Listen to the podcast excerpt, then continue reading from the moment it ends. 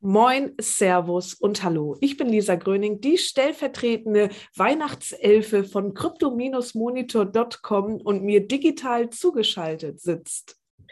Das Chefredaktions-Christkind äh, mit engelsgleicher Stimme, Sascha Behm, auch crypto-monitor.com, aber allerdings Wien.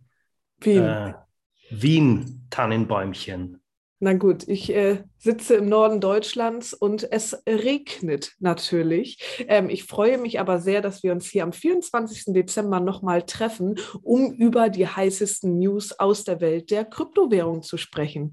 Und ich habe erfreuliche Nachrichten an Weihnachten, denn die Kurse sehen wieder ganz stabil aus. Und wir haben uns ja letzte Woche Samstag erst zusammengesetzt. Ähm, da ist tatsächlich einiges passiert, denn ich erinnere, letzte Woche Samstag stand der Bitcoin bei 46.000 US-Dollar. Er ist wieder über die magische 50k-Grenze gestolpert und liegt jetzt bei 51.000 US-Dollar, hat in den letzten sieben Tagen um fast 9 Prozent dazu gewonnen. Ethereum ebenso ein Plus von 6%, der Binance Coin auf Platz 3 ein Plus von knapp 4%.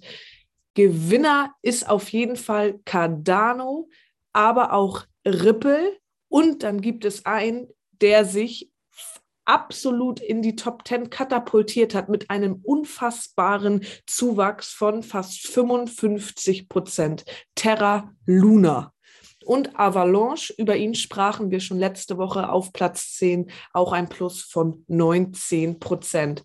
Es geht wieder bergauf. Ja, was soll man auch zu Weihnachten anderes machen, als Kryptotabellen anzustarren? Oder wir mit unseren sozial devastierten Dasein können uns wenigstens über diese grünen Kurse freuen. Ähm, was haben wir diese Woche uns noch näher angesehen äh, in unserer Einsamkeit?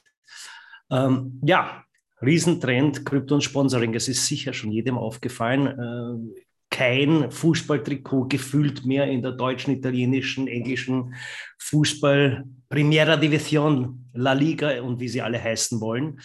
Ähm, Serie A, sage ich natürlich als Spaghetti-Mensch.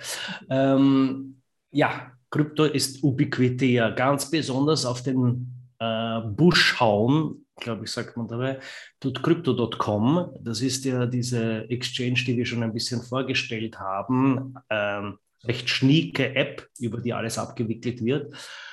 Die haben, ja, Formel 1, glaube ich, einen 100 Millionen Dollar Deal abgeschlossen und sind daher überall vorhanden.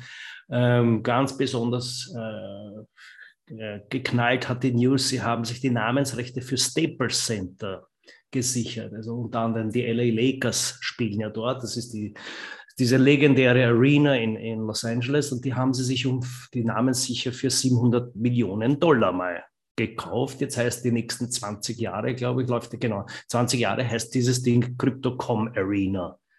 Ich glaube nicht, dass wir 20 Jahre lang jetzt mit diesem Thema wahnsinnig beschäftigt sein werden. Man muss auch mal diese Perspektive und diese Kohle haben, dass man sagt, ich lege mal, leg mal ganz locker aus. Ja, ähm, dann gibt es noch, eine, wie immer, eToro, haben wir auch schon gesehen, ist wahnsinnig präsent. Ähm, ja, eine, eine, eine türkische Fintech, Bit, BitG, BitC, ich weiß nicht, wie man das ausspricht, mein Türkisch ist etwas rusty. Ähm, die haben sich die MotoGP-Rechte gesichert oder ein großes Sponsorpaket abgeschlossen. Ja, warum?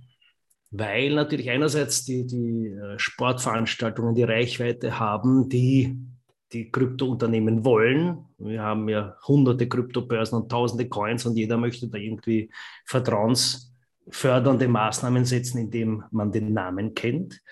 Zum anderen gibt es natürlich Perspektiven. Alle wollen irgendwann einmal Fan-Token herausbringen. Alle wollen irgendwann einmal sich, sich hm. äh, äh, dann noch weiterentwickeln in, in, im Bereich in Zusammenarbeit mit Sportvereinen, eigene Fan-Token, eigene Kryptos, äh, Assets, eigene NFTs, Sammelalben. Also da gibt es wahnsinnig viel Fantasien, die, glaube ich, noch niemand so richtig abschätzen kann. Und was machen Fintechs in so einem Sinn, in so einer Situation? Sie hauen einfach, einfach mal ordentlich Kohle hin. Und dann schauen wir, was passiert. Wie sich das gehört. Und Kevin Durant, wer kennt ihn nicht, äh, NBA-Zocker auf jeden Fall, ähm, ist jetzt auch offizielles Gesicht von Coinbase US. Finde ich auch sehr spannend, denn äh, Sport und Kryptowährungen lassen sich anscheinend gut vereinen. Ja, und ich glaube, äh, da sind wir auch schon beim nächsten Thema. Ne? NFT, NFT, NFT, wir haben das eh schon dauernd für jede jeder verdammte Podcast kommt. Wir haben es herbeigeschworen, dass NFTs so auf dem Radar sind. Wir kommen daran nicht mehr vorbei. Kyle Kas äh, Kasma, Kasma, NBA-Star. Kennst du ihn? Nee. Na, warum nicht? Ich kenne ihn aber auch nicht. Ähm, auf jeden Fall, der hat ja eine, eine, eine Sneaker-Serie jetzt gelauncht zusammen mit äh, dem, dem äh, Fashion Brand Space Runners. Also die wollen irgendwie in, in der, in der, im, Met im Metaverse wollen sie quasi die, die, die super äh, Fashion Brand werden und die haben mit besagtem NBS da zusammen Sneakers herausgebracht, die jetzt um, also aktuell 5 Sola, äh, Solana kosten, das sind ungefähr 800 Euro. Das ist, glaube ich, eine 10.000 Stück limitierte Auflage und wir sprechen immer noch von NFT-Auflage, also sprich Einzel Einzelstücke, virtuelle Einzelstücke. Diese Serie gibt es natürlich nicht zu kaufen. Es gibt schon noch andere Modelle, äh, also Monetarisierungsmodelle, da werden teilweise äh, echte Sneakers ko kombiniert mit virtuellen. Du kriegst sie quasi dann dazu. So wie aber Adi das jetzt jüngstens gemacht hat? Ja, aber das ist jetzt ein, ein, ein rein virtuelles Projekt. Ja.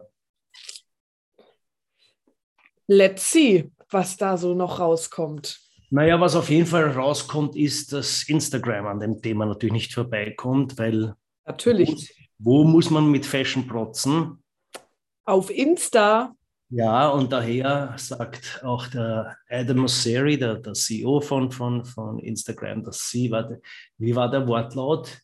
Actively definitely, nein, definitely actively exploring NFTs. Also es, sie sind ganz an dem Thema dran. Kein Wunder, die Leute haben Millionen Insta-Followers, monetarisieren ihre Fanbase mit, mit virtuellen Sneakers. Da will natürlich Instagram mitschneiden und ja, da, da kann man gespannt sein. Wir werden also nicht nur in unsere Screens eintauchen, um uns Komplexe abzuholen, sondern wir werden auch unser Geld dort hinein pumpen und insgesamt verschwinden im Metaverse. Ist das nicht eine schöne weihnachtliche Perspektive? Ja, lassen wir mal so stehen. Aber wir haben ja, wie bitte? Ich wollte jetzt nicht so auf die Laune drücken, Verzeihung alles gut. Ähm, ich, ich merke auf jeden Fall deine Positivität am 24. Dezember. Aber wir haben ja tatsächlich noch tolle News, denn irgendjemand ist an die deutsche Börse gegangen. Ja, irgendjemand. Also Bitpanda, äh, meine Stadtkollegen, das Wiener Fintech, hat jetzt einen ETN offensichtlich gelistet an der deutschen Börse ETN, ETF, ETC, es ist alles Exchange Traded, bla bla. Also es ist auf jeden Fall ein, ein, ein, technisch ist es eine Schuldverschreibung, die an eine Kryptowährung gekoppelt ist. Ähm, das ist interessant, ja, sicher ein, ein, ein großes Thema. Ähm, was allerdings interessant ist, ist, dass es ein bisschen, der Erik Demuth, der CEO, hat es an, auf seinem, via LinkedIn hat das schon mal kommuniziert, Itban, der Deutsche Börse, haben noch keine offiziellen Presseinformationen dazu. Aber es ist ja auch nicht jetzt so wichtig offensichtlich. Sie sind vielleicht auch schon in ihrem Weihnachtspunsch versunken. Let's see, äh, was da noch so kommt. Ich bin auf jeden Fall gespannt, ähm, wie das auch tatsächlich die Kryptokurse mit nach oben ziehen könnte. I don't know. Auf jeden Fall merken wir, dass die traditionelle traditionellen Finanzinstitute immer mehr mit den Kryptowährungen verschmelzen. So hat Myanmar beziehungsweise die Opposition in Myanmar nämlich gerade auch Tether eingeführt als offizielle Währung des Landes. Die wollen da natürlich der Inflation ein bisschen entgegenwirken. Ähm, Finde ich ziemlich interessant, weil die vorherrschende Regierung gerade gesagt hat, nö, Kryptowährung finden wir irgendwie doof. Und auf einmal kommt Täter um die Ecke ich bin gespannt, was das bedeutet, weil anscheinend ziehen da immer mehr Länder mit, Kryptowährung auch als Landeswährung einzusetzen. In Deutschland, Österreich und der Schweiz kann ich mir das noch nicht so vorstellen. Nein, die EU ist da auch noch weit davon entfernt. Spannend wird sein, wenn wir schon etwas ins Photonistische abgleiten, spannend wird sein, äh, die Türkei zu beobachten. Die Definitiv. haben ja ein Riesenproblem mit der Lira. Ja. Und sie haben auch ein Riesenproblem mit einem gewissen Herrn Erdogan, aber das ist, da wollen wir jetzt nicht weiter ausholen. Aber der hat, der ist ja kein Kryptofreund. Und eben zerrinnt allerdings die Kohle zwischen den Fingern. Also das wird schon interessant, wie sich diese Situation weiterentwickelt.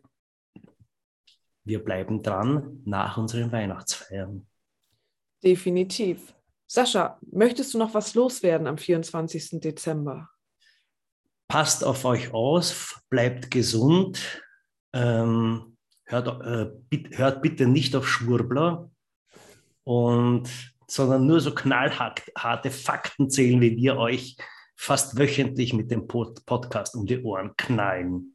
Genau. Und wenn ihr mehr knallharte Fakten möchtet, dann folgt uns gerne auf allen möglichen Social-Media-Kanälen, Facebook, Instagram, Twitter, Reddit, you name it.